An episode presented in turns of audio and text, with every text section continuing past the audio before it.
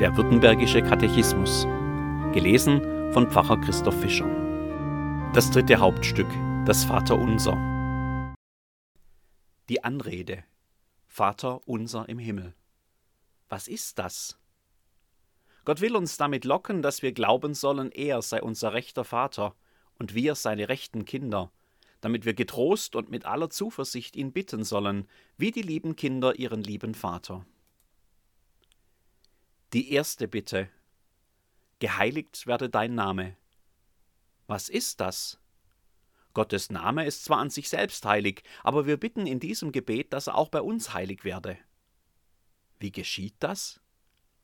Wo das Wort Gottes lauter und rein gelehrt wird und wir auch heilig als die Kinder Gottes danach leben, Dazu hilf uns, lieber Vater im Himmel.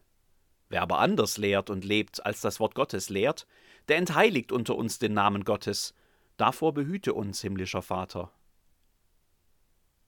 Die zweite Bitte. Dein Reich komme.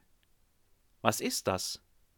Gottes Reich kommt auch ohne unser Gebet von selbst, aber wir bitten in diesem Gebet, dass es auch zu uns komme. Wie geschieht das?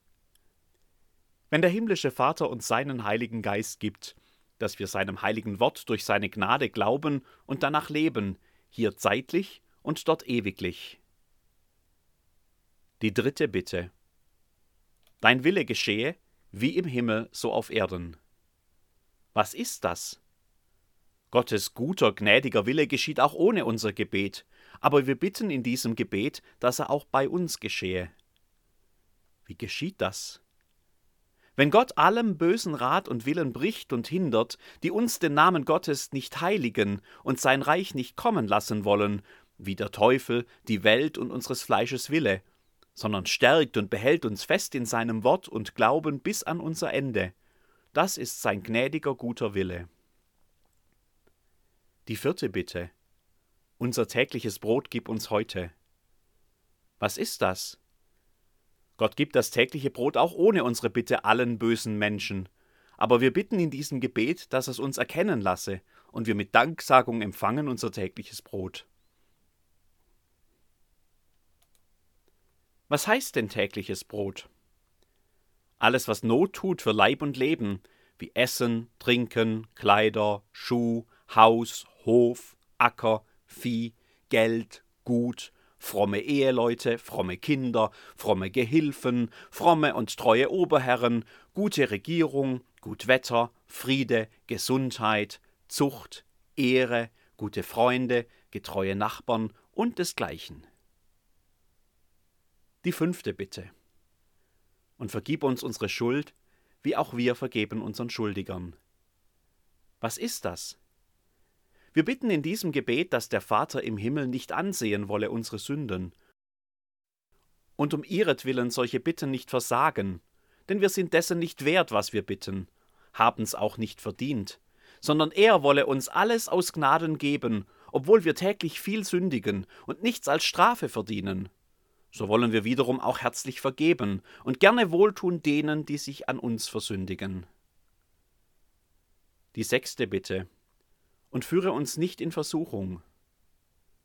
Was ist das?